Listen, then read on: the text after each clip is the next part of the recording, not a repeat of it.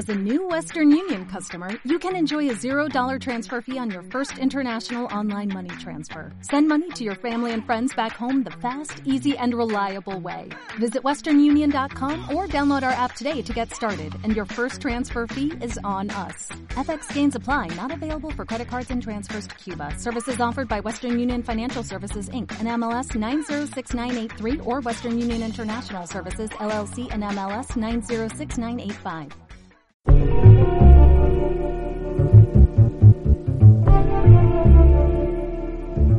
Crónicas curiosas.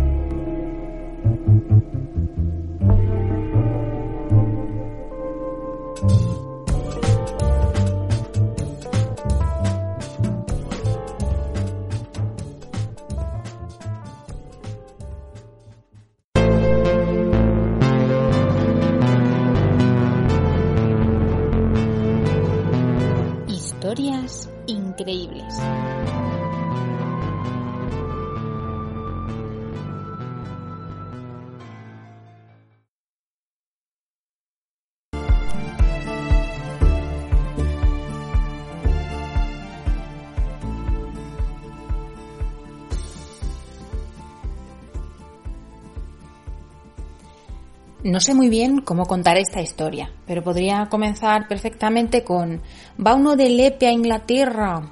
Y es que esto vamos a hablar de Juan de Lepe, que fue nada más y nada menos que rey de Inglaterra.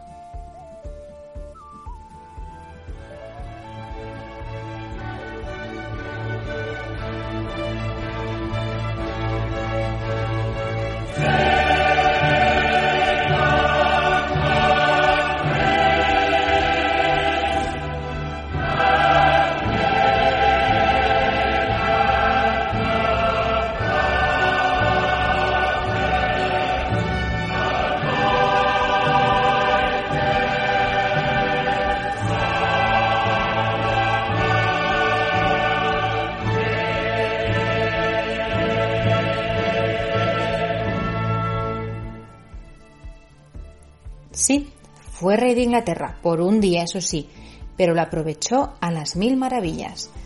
Juan de Lepe, natural de Lepe, por supuesto, nació a mediados del siglo XV en un hogar humilde. Cuando creció se hizo de oficio marino o marinero, que no sé qué diferencia hay, y en uno de sus trabajos terminó entrando al servicio de un gran magnate naviero inglés. Gracias a ello, acabó desembarcando en Inglaterra, donde, no se sabe bien cómo, entró nada más y nada menos que en la corte del rey. El rey por aquel entonces, Enrique VII, conoció a Juan de Lepe y no se sabe cómo le debió hacer gracia. Lo convirtió en su amigo y confidente. Según las fuentes, parece ser que al rey le debió parecer exótico aquel hombre por su deje andaluz y porque debía contar buenos chistes de Lepe. Esto lo digo yo. El caso es que era bastante gracioso y tenía chispa. Al monarca le resultaba grato tenerlo cerca, pues animaba sus largas estancias en palacio y lo convirtió en una suerte de bufón sin las connotaciones despectivas que este título trae consigo. Que está muy mal. Eso amatoma en el diodenaz del cuerpo humano. A la UBI. Siete caballos viene de Bonao. Hasta así se lo lleva. El caso es que el rey gustaba de pasar largas jornadas en palacio, bebiendo, comiendo y entreteniéndose con juegos de azar. Era muy casero y gozaba mucho de la corte. Y en una tarde que debía ser la mar de aburrida y no sabemos cómo, en una partida de cartas Juan de Lepe le propuso que se jugara con él las rentas de Inglaterra por un día. En serio que no sabemos muy bien cómo llegó a comerle el coco de tal manera al soberano, que además tenía fama de ser un tacaño pero aceptó. Suponemos que pensando que se trataba de una broma, o presuponiendo que el lepero le dejaría ganar a las cartas. Pero no fue así. Juan de Lepe ganó la mano a las cartas. Escoba, cinquillo, chinchón, póker, al burro, vaya usted a saber qué jugaron. Y el rey, en un alarde de orgullo, dijo aquello de que no se diga que el rey no cumple su palabra, y estipuló que la mejor forma de materializar la promesa sería cederle la corona de Inglaterra por un día. El bueno de Juan debía de estar alucinando, pero el caso es que ese día fue conocido en la corte como The Little King of England, el pequeño rey de Inglaterra, y se dieron fiestas en su honor.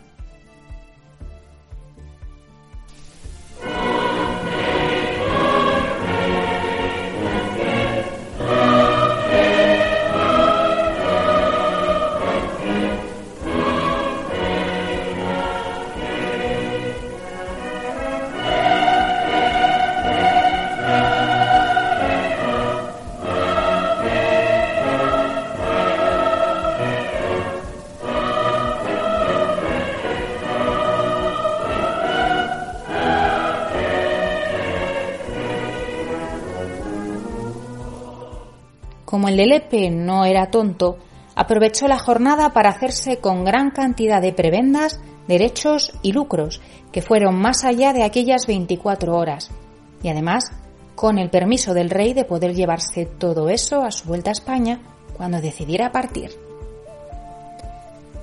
Así, durante su estancia en Inglaterra, con el beneplácito del rey, Siguió cobrando rentas y fortunas que había establecido en sus breves horas como monarca y disfrutó del favor de Enrique VII, su amistad y su confianza.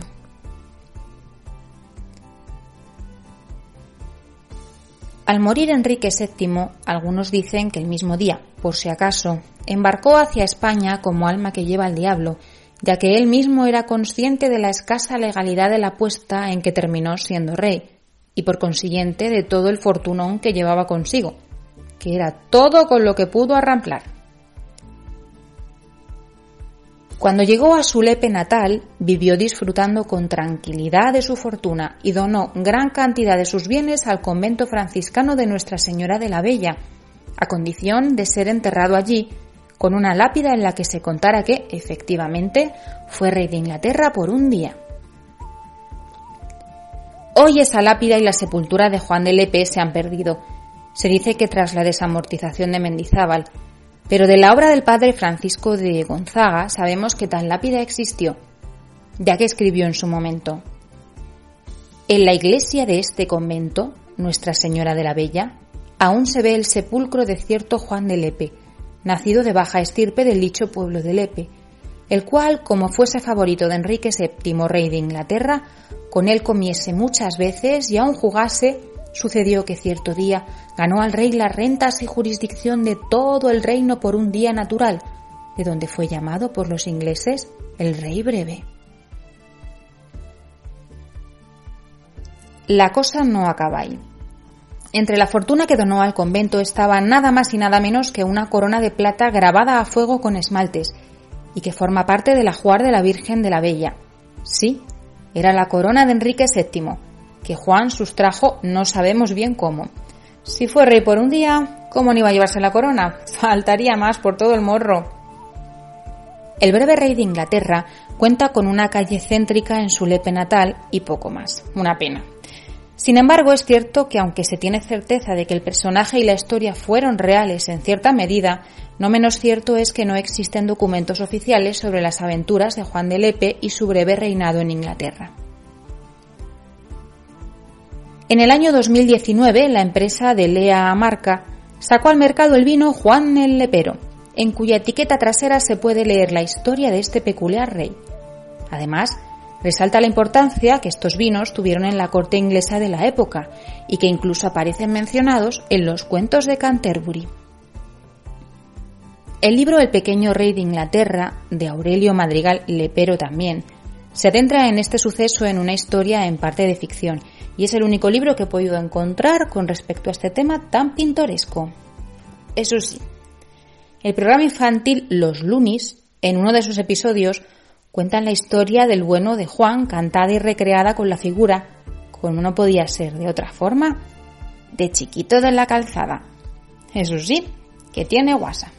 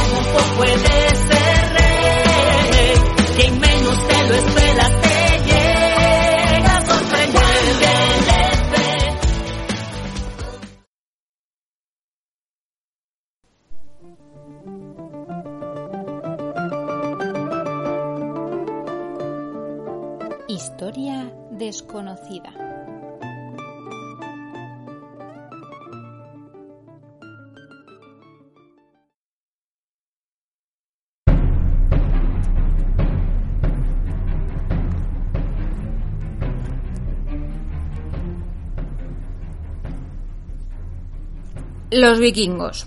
Ese pueblo idealizado, muy idealizado, demasiado quizás, no pudieron con la Hispania de la época. Y mira que lo intentaron sin descanso, pero nada, oiga. Sin embargo, perdura una figura, la de Ulf el gallego. No pensemos que el bueno de Ulf era gallego, que era danés, como buen vikingo incluso emparentado con los reyes daneses de la época. Lo que pasa es que los vikingos tenían por costumbre adoptar el sobrenombre de las tierras en las que luchaban. Y Ulf luchó en Galicia, y mucho.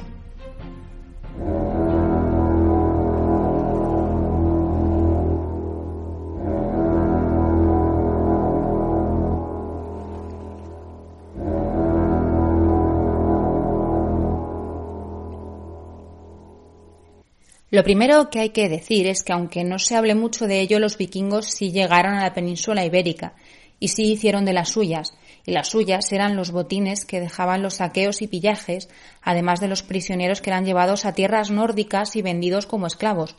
Sí, los vikingos eran unos esclavistas de tomo y lomo. Los ataques en la península ibérica comenzaron aproximadamente en el año 850 después de Cristo. Luego hubo otra oleada unos ocho años después. Delincuencia pura, oiga, saqueos. Los vikingos no querían expandir un imperio, solo robar lo que otros tenían, por lo que no solían asentarse ni tomar posesión de las tierras. Sin embargo, diez años después, hacia el año 968, entraron por Iria Flavia y se quedaron por tierras gallegas unos tres años.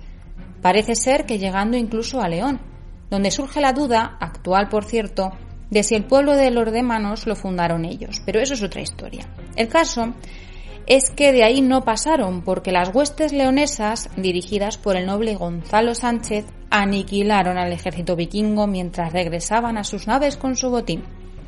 Los leoneses mataron a su jefe, Gunderedo de Noruega, quemaron sus naves, recuperaron el botín y liberaron a todos los pobres prisioneros que iban a ser vendidos como esclavos. El resto de vikingos, todos fueron ejecutados.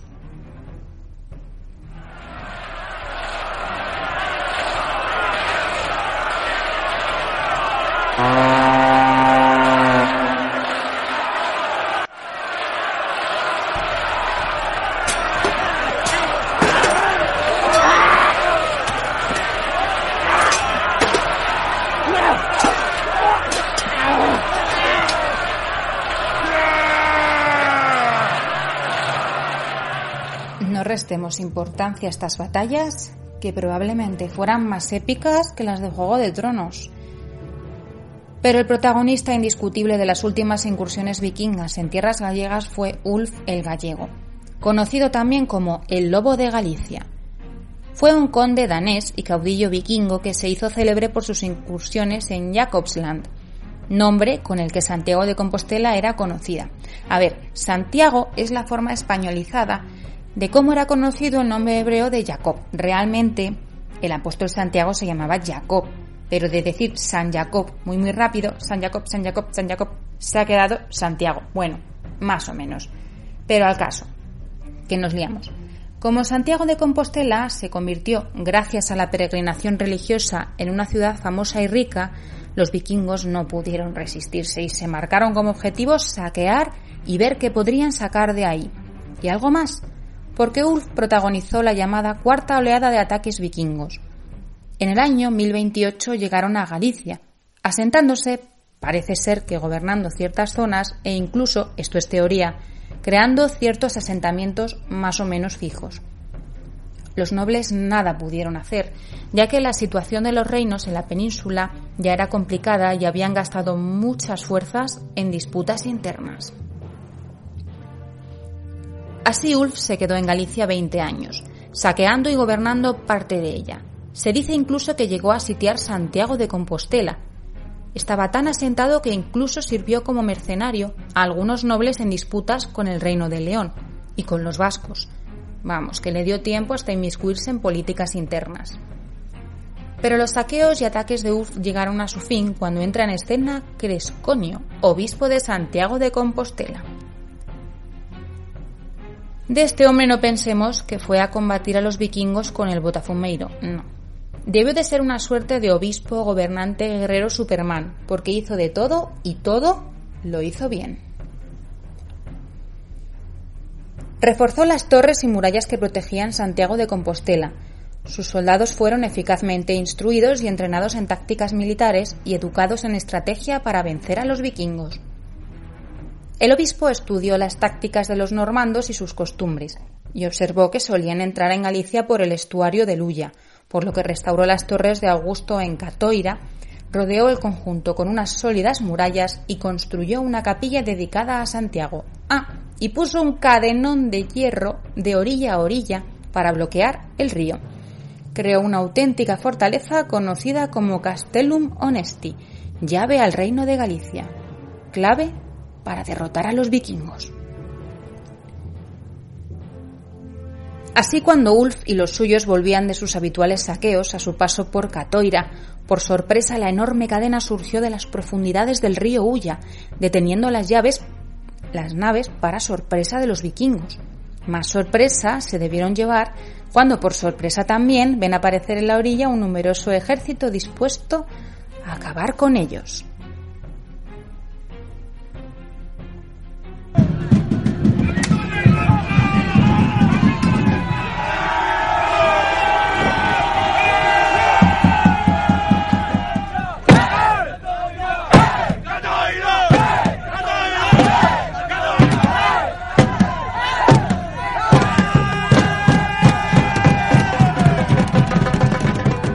Consecuencias. Nunca más se supo de los vikingos en Galicia y Ulf nunca más apareció en las crónicas. Bueno, no apareció en las crónicas hasta el año 2017, en el que parece que se encontró su tumba en la cuneta de una carretera del norte de Dinamarca. Del paso de los vikingos por la península algo queda, pero poco, muy poco. Sin embargo, cada primer domingo de agosto se celebra la romería vikinga de Catoira, en el entorno de los restos de la fortaleza construida por Cresconio.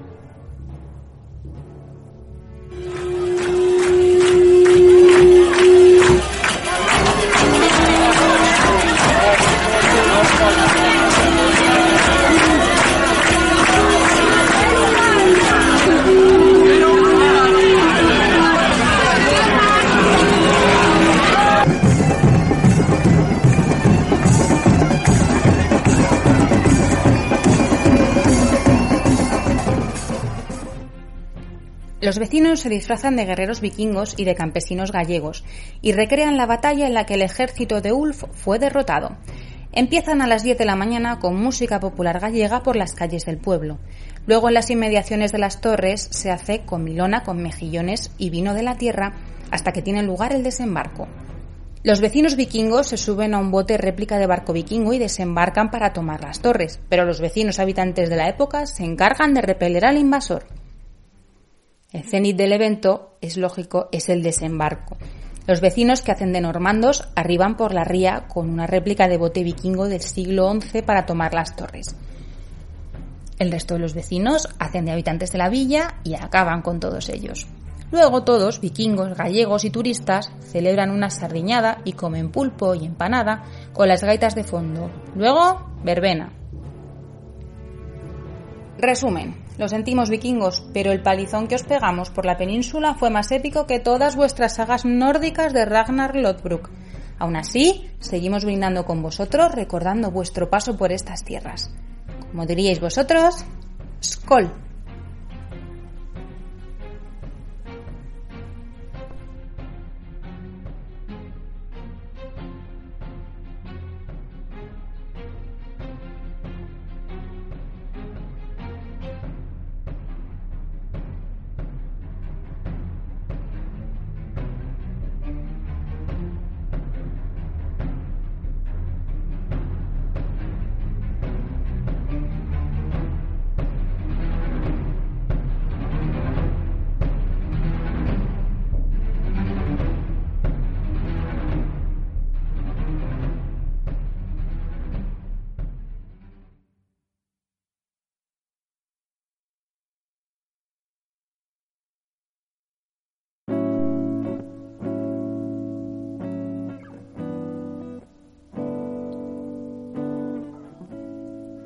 Hasta aquí las curiosidades de hoy que esperamos hayan sido de vuestro agrado. Si queréis hacernos alguna puntualización o darnos alguna sugerencia que nos ayude a mejorar, podéis dejarnos un comentario o escribirnos a crónicascuriosas.gmail.com. También podéis curiosear un rato en nuestra cuenta de Instagram Crónicas Curiosas, donde dejaremos imágenes de las crónicas de este podcast. Muchas gracias por escucharnos y nos vemos en el siguiente capítulo. Entre tanto, que la curiosidad sea con vosotros.